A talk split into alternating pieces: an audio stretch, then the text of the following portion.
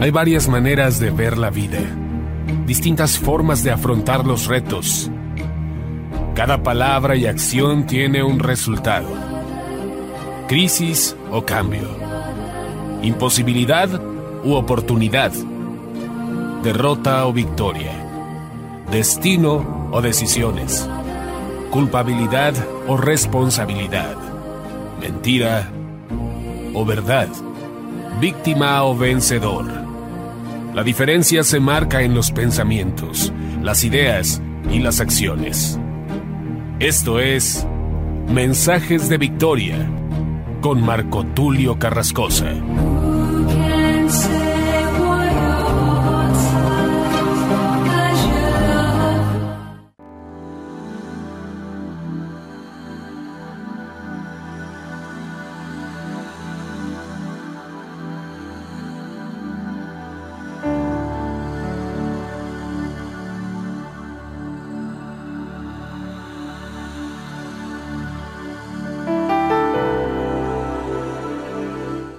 Bendiciones a todos, es una gran alegría poderles saludar nuevamente a través de la radio, a través de internet y poder llegar hasta ustedes para compartirles el poderoso mensaje de la palabra de Dios. Hoy estoy compartiendo el episodio número 29 de la serie Entendidos en los tiempos. A este episodio lo he titulado Profecías de Jesús y la Biblia que están por cumplirse. Es importante mencionar en el episodio anterior hablé de las profecías de Jesús, que son fieles y verdaderas. Y el episodio de hoy se titula Profecías de Jesús y la Biblia que están por cumplirse. Es importante mencionar que algunas profecías ya se cumplieron y otras están por cumplirse. También quiero invitarte a que estudies, no te invito a leer, te invito a estudiar el libro de Apocalipsis y el libro de Daniel. De paso, también Mateo 24. Es importante relacionar y concordar cada uno de los pasajes que leemos para tener un mayor panorama, para tener un mapa que nos muestre los diferentes acontecimientos. Es importante señalar que muchas veces la gente hace doctrina o hace una interpretación basándose solamente en un pasaje bíblico. Esto es erróneo. Debemos de saber estudiar la Biblia haciendo concordancia con cada uno de los pasajes. Apocalipsis es la revelación de Jesucristo y es importante estudiarlo de la mano de otros profetas y creo que Daniel es el profeta que más se apega a lo que señala Apocalipsis. Y es importante también estudiar Mateo y especialmente Mateo 24, que enseguida lo voy a leer, porque cada versículo nos muestra acontecimientos que van cumpliéndose a cabalidad. Acontecimientos que se han cumplido en la historia, acontecimientos que se van a cumplir todavía. Y es importante recordar las palabras de Jesús, aún no es el fin. Hay muchos que están predicando, que están proclamando que el fin se acerca, que ya es el fin, pero lo hacen para producir pánico, producir temor. El mensaje del fin no es para que la gente esté con temor, sobre todo los cristianos, es para que estemos firmes, estemos con nuestra cabeza levantada, erguíos, como dice la escritura. Para ser precisos, Lucas 21, 28 dice, cuando estas cosas empiecen a suceder, erguíos y levantad la cabeza, porque se acerca vuestra redención. Es decir, no es para que nosotros estemos apesadumbrados, estemos desanimados, estemos preocupados, sino para que estemos erguidos, para que estemos firmes, para que estemos con nuestra frente en alto, viendo al cielo poniendo la mirada en las cosas de arriba, puestos los ojos en Jesús, el autor y consumador de la fe. Aleluya. Voy a compartirte lo que dice Mateo 24, pero antes vamos a hacer una breve oración para pedirle al Espíritu Santo que nos dé sabiduría, inteligencia y revelación. Oramos a Dios.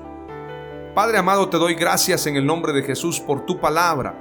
Gracias por este tiempo, gracias por tu unción, gracias por tu presencia.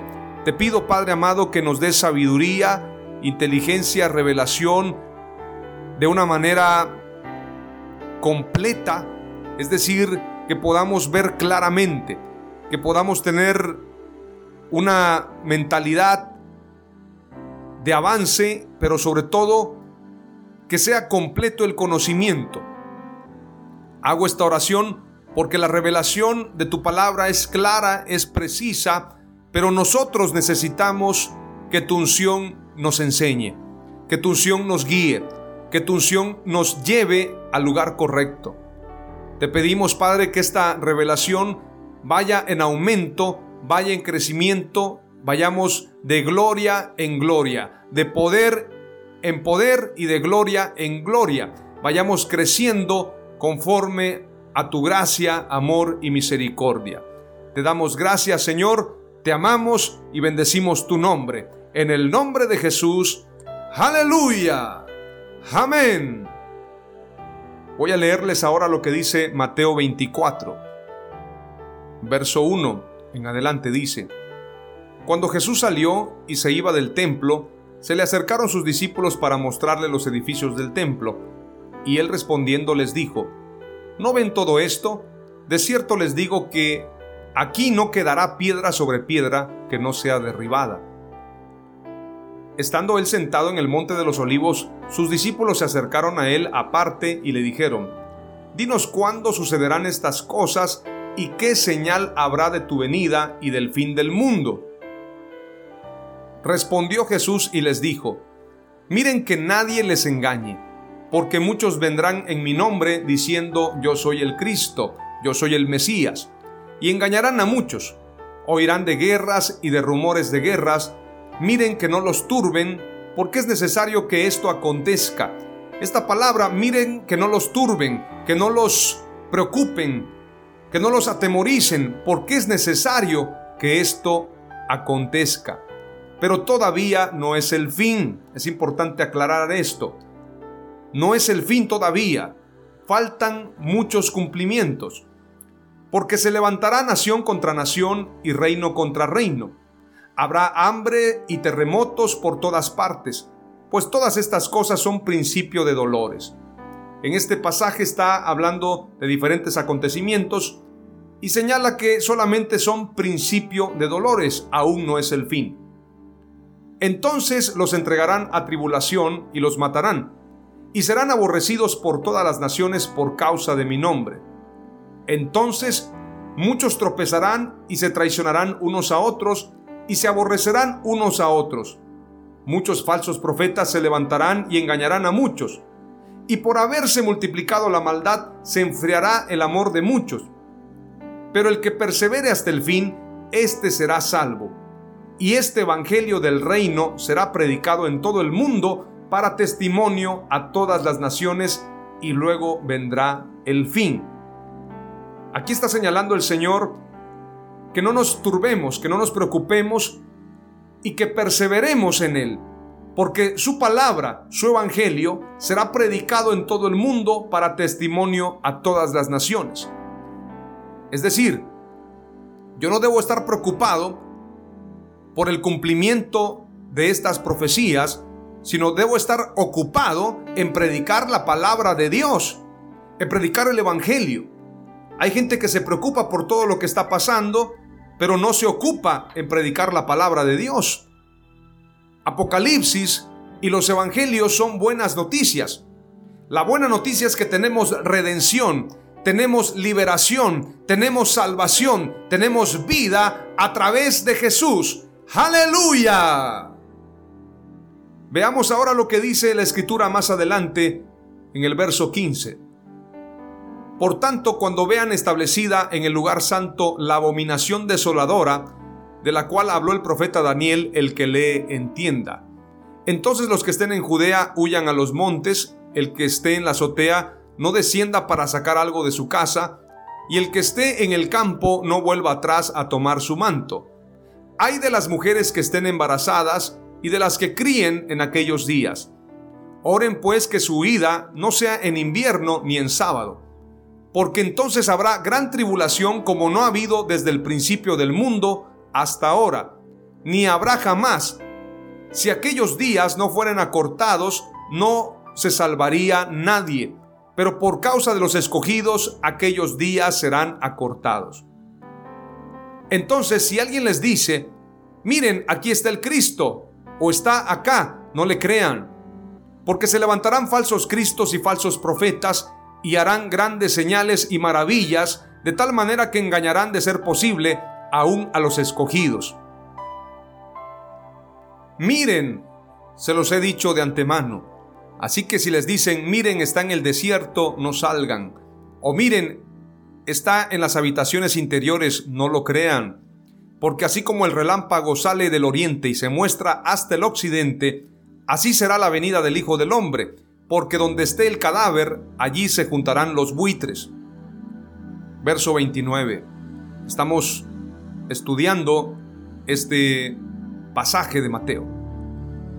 Pero inmediatamente después de la tribulación de aquellos días, Inmediatamente después quiere decir que es antes. Antes es la tribulación.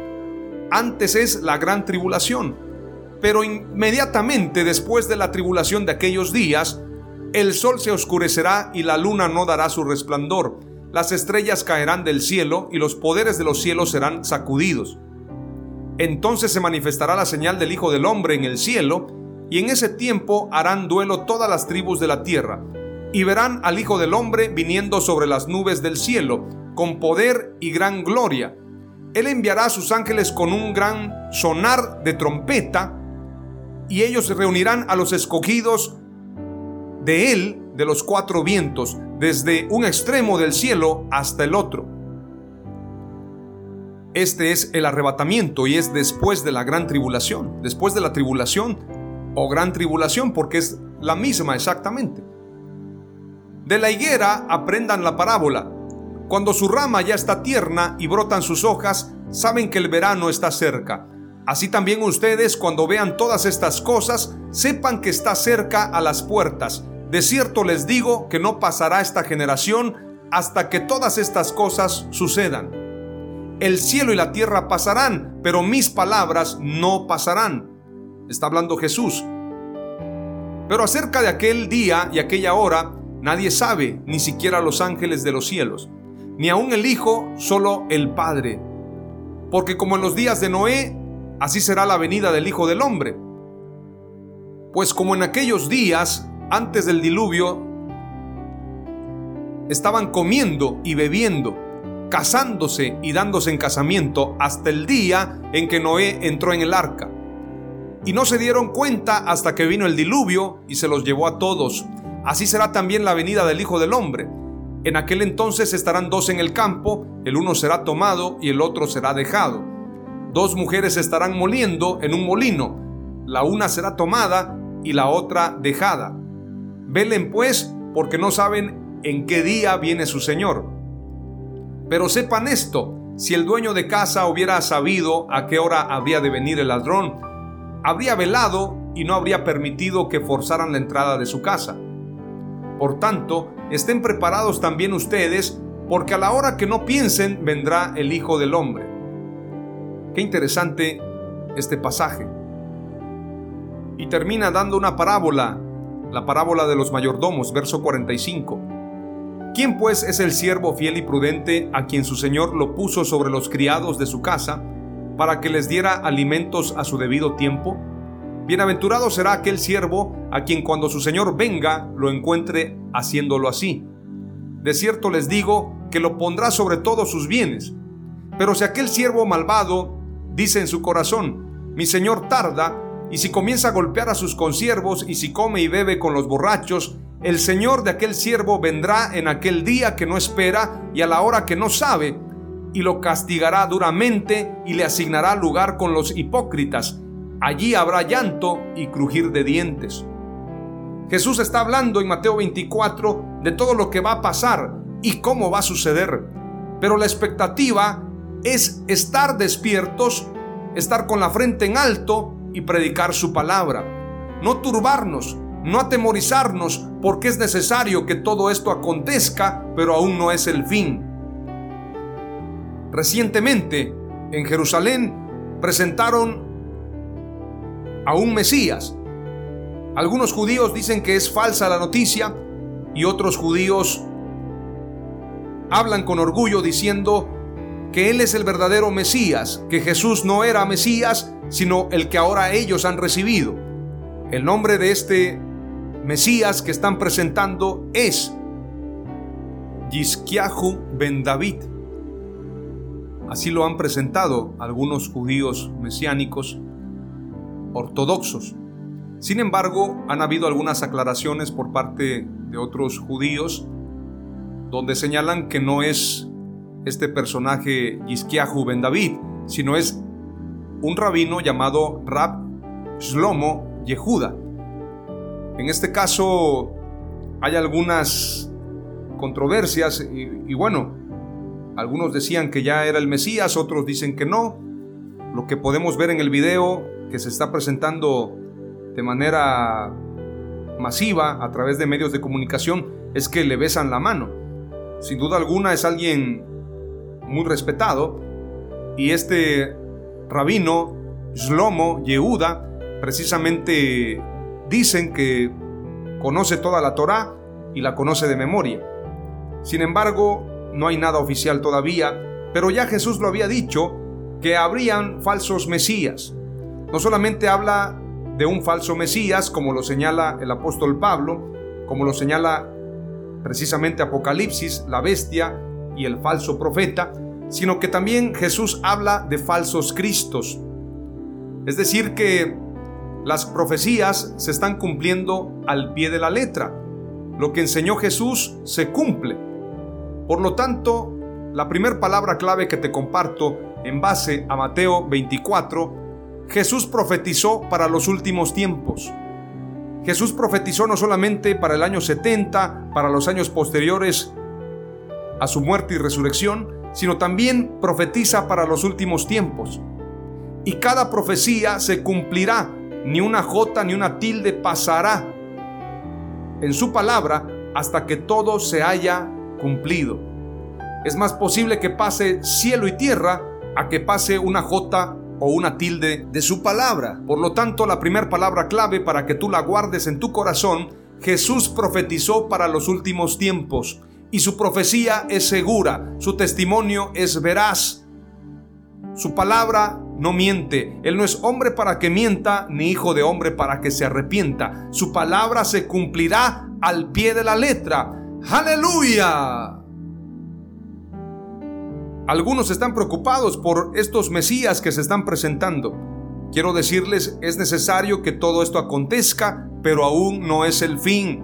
Así lo señaló nuestro Señor Jesús en Mateo 24. Vayamos ahora a lo que dice la Escritura. Más adelante vamos a leer otro pasaje. Apocalipsis capítulo 1, verso 1 al verso 3. La revelación de Jesucristo que Dios le dio para manifestar a sus siervos las cosas que deben suceder pronto, y la declaró enviándola por medio de su ángel a su siervo Juan, que ha dado testimonio de la palabra de Dios y del testimonio de Jesucristo y de todas las cosas que ha visto. Bienaventurado el que lee y los que oyen las palabras de esta profecía y guardan las cosas en ella escritas, porque el tiempo está cerca. Apocalipsis 22, verso 1 al verso 21. Vamos a darle lectura. Después me mostró un río limpio de agua de vida, resplandeciente como cristal, que salía del trono de Dios y del Cordero. En medio de la calle de la ciudad, y a uno y otro lado del río, estaba el árbol de la vida, que produce doce frutos, dando cada mes su fruto, y las hojas del árbol eran para la sanidad de las naciones. Y no habrá más maldición, y el trono de Dios y del Cordero estará en ella, y sus siervos le servirán, y verán su rostro, y su nombre estará en sus frentes. No habrá allí más noche, y no tienen necesidad de luz de lámpara, ni de luz del sol, porque Dios el Señor los iluminará y reinarán por los siglos de los siglos. Ahora veamos lo que dice el verso 8. Y me dijo, verso 6, vamos a leer. Y me dijo, estas palabras son fieles y verdaderas, y el Señor, el Dios de los espíritus de los profetas, ha enviado su ángel para mostrar a sus siervos las cosas que deben suceder pronto. He aquí, vengo pronto. Bienaventurado el que guarda las palabras de la profecía de este libro.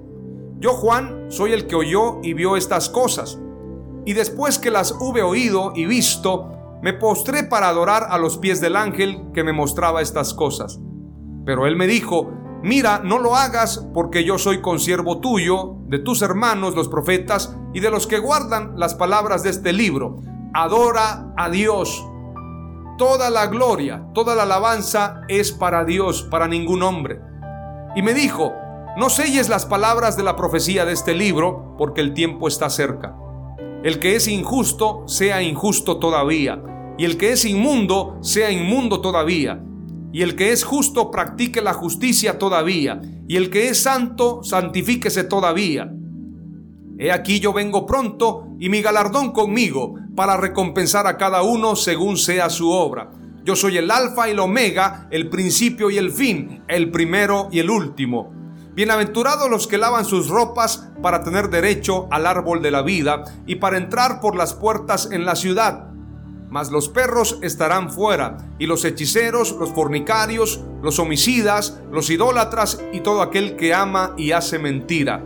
Yo Jesús he enviado mi ángel para daros testimonio de estas cosas en las iglesias. Yo soy la raíz y el linaje de David, la estrella resplandeciente de la mañana. Y el espíritu y la esposa dicen, ven. Y el que oye diga, ven. Y el que tiene sed, venga. Y el que quiera, tome del agua de la vida gratuitamente. Yo testifico a todo aquel que oye las palabras de la profecía de este libro. Si alguno añadiere a estas cosas, Dios traerá sobre él las plagas que están escritas en este libro. Y si alguno quitare de las palabras del libro de esta profecía, Dios quitará su parte del libro de la vida y de la santa ciudad y de las cosas que están escritas en este libro. El que da testimonio de estas cosas dice, ciertamente vengo en breve. Amén. Sí, ven Señor Jesús. La gracia de nuestro Señor Jesucristo sea con todos vosotros. Amén. Aleluya. La palabra clave número dos es la siguiente. Apocalipsis es la revelación de Jesucristo. Y esto lo digo porque Apocalipsis no es para que usted se espante, no es para que usted esté desanimado, no es para que usted piense que ya es el fin del mundo y que todos nos vamos a ir en un rapto o que nos vamos a esconder o que vamos a huir. La revelación es para que nosotros entendamos que está cerca el tiempo de nuestra redención, para que estemos erguidos, para que prediquemos la palabra, por esto la escritura termina diciendo en Apocalipsis 22, y el espíritu y la esposa dicen, ven, y el que oye diga, ven, y el que tiene sed, venga, y el que quiera, tome del agua de la vida gratuitamente. Nuestro clamor debe ser, ven Señor Jesús. Así que todo lo que está pasando es para cumplimiento. Apocalipsis es la revelación. Esto significa Apocalipsis, revelación de Jesucristo. Aleluya. Amén. Gloria a Dios. Por eso, el tiempo del cumplimiento está cerca y la iglesia sigue avanzando. La palabra clave número 3 tiene que ver con el entendimiento espiritual desde el Génesis hasta el Apocalipsis. El tema principal de la escritura es el reino de Dios. Es Jesús como Rey de Reyes y Señor de Señores y nosotros como iglesia como su esposa. De esto habla toda la escritura desde Génesis hasta Apocalipsis. Es tan importante el tema del reino de Dios que habiendo resucitado Jesús durante 40 días les estuvo compartiendo acerca del reino. Veamos lo que dice Hechos capítulo 1, verso 6 en adelante. Entonces los que se habían reunido le preguntaron diciendo, Señor, ¿restaurarás el reino a Israel en este tiempo? Y les dijo, no os toca a vosotros saber los tiempos o las sazones que el Padre puso en su sola potestad. Pero recibiréis poder cuando haya venido sobre vosotros el Espíritu Santo, y me seréis testigos en Jerusalén, en toda Judea, en Samaria y hasta lo último de la tierra. Y habiendo dicho estas cosas, viéndolo ellos, fue alzado y le recibió una nube que le ocultó de sus ojos. Y estando ellos con los ojos puestos en el cielo, entre tanto que él se iba, he aquí se pusieron junto a ellos dos varones con vestiduras blancas, los cuales también les dijeron, varones galileos, ¿por qué estáis mirando al cielo? Este mismo Jesús que ha sido tomado de vosotros al cielo, así vendrá como le habéis visto ir al cielo. Él vendrá en una nube. Él vendrá en su gloria. Todo ojo le verá. Veremos la señal del Hijo del Hombre en el cielo. No con esto quiero decir que confundamos al pueblo. Porque también el anticristo, el falso Mesías, hará grandes señales. Incluso hará que descienda fuego del cielo. Nuestra mirada tiene que estar en Jesús, pero todo se cumplirá al pie de la letra. Tenemos que saber que antes que Jesús venga habrá gran tribulación. Y para esto tiene que levantarse el anticristo, tiene que manifestarse. Para esto tienen que suceder una serie de acontecimientos. En el próximo episodio hablaré al pie de la letra de cada uno de estos acontecimientos. Pero ahora hablemos acerca del reino de Dios, que la Nueva Jerusalén somos nosotros. Muchos piensan que la Nueva Jerusalén tiene que ver con una estructura, con cuestiones materiales. Apocalipsis capítulo 3 dice, Al que venciere, yo lo haré columna en el templo de mi Dios y nunca más saldrá de allí. Y escribiré sobre él el nombre de mi Dios y el nombre de la ciudad de mi Dios, la nueva Jerusalén, la cual desciende del cielo de mi Dios y mi nombre nuevo. Es decir, que nosotros somos la nueva Jerusalén. Nosotros somos columnas de ese templo.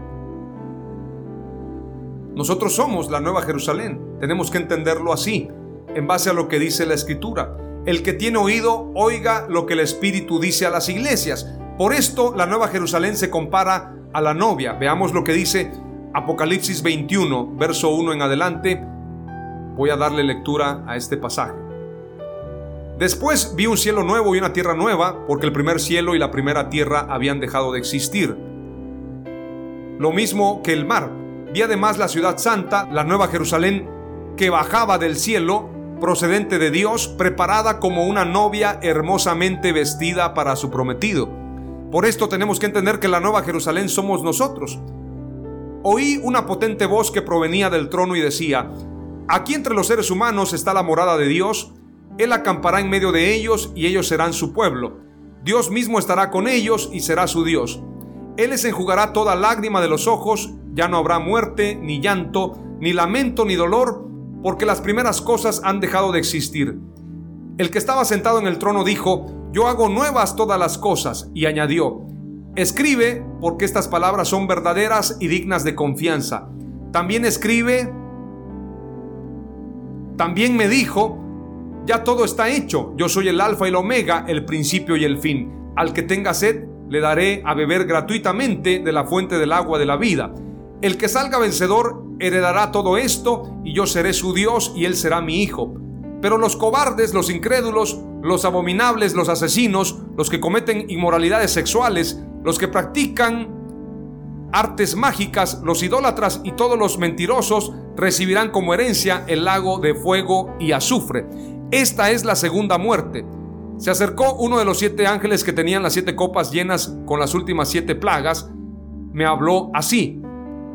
Ven que te voy a presentar a la novia, la esposa del Cordero.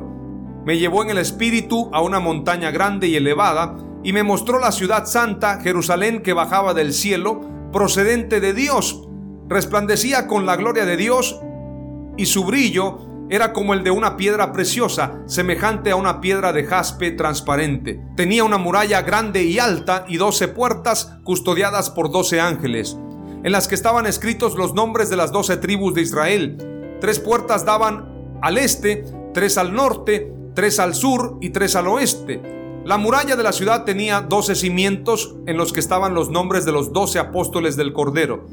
El ángel que hablaba conmigo llevaba una caña de oro para medir la ciudad, sus puertas y su muralla. La ciudad era cuadrada, medía lo mismo de largo que de ancho. El ángel midió la ciudad con la caña y tenía 2.200 kilómetros. Su longitud, su anchura y su altura eran iguales. Midió también la muralla y tenía 65 metros, según las medidas humanas que el ángel empleaba. La muralla estaba hecha de jaspe y la ciudad era de oro puro, semejante a cristal pulido. Los cimientos de la muralla de la ciudad estaban decorados con toda clase de piedras preciosas, el primero con jaspe, el segundo con zafiro, el tercero con ágata, el cuarto con esmeralda, el quinto con ónice, el sexto con cornalina, el séptimo con crisólito, el octavo con berilo, el noveno con topacio, el décimo con crisoprasa, el undécimo con jacinto y el duodécimo con amatista. Las doce puertas eran doce perlas y cada puerta estaba hecha de una sola perla. La calle principal de la ciudad era de oro puro como cristal transparente. No vi ningún templo en la ciudad porque el Señor Dios Todopoderoso y el Cordero son su templo. La ciudad no necesita ni sol ni luna que la alumbren porque la gloria de Dios la ilumina y el Cordero es su lumbrera. Las naciones caminarán a la luz de la ciudad y los reyes de la tierra entregarán sus espléndidas riquezas. Sus puertas estarán abiertas todo el día, pues allí no habrá noche. Y llevarán a ella todas las riquezas y el honor de las naciones. Nunca entrará en ella nada impuro, ni los idólatras, ni los farsantes, sino solo aquellos que tienen su nombre escrito en el libro de la vida, el libro del Cordero. La nueva Jerusalén es la iglesia, la esposa de Jesús, que reinará con él en la tierra. Aleluya. La palabra clave número 3 es, el reino de Dios se establecerá en la tierra. Oramos a Dios. Padre, te damos gracias en el nombre de Jesús por esta palabra. Hemos predicado lo siguiente, Jesús profetizó para los últimos tiempos. Apocalipsis es la revelación de Jesucristo y el reino de Dios se establecerá en la tierra. Te damos gracias por esta palabra, bendecimos a cada oyente. Gracias Señor Jesús y que este mensaje sea un mensaje de edificación, de alegría, de gozo, de enfoque espiritual, para que pongamos la mirada en ti, Señor, porque nuestra redención está cerca y hay victoria en ti. En el nombre de Jesús. Amén. Aleluya.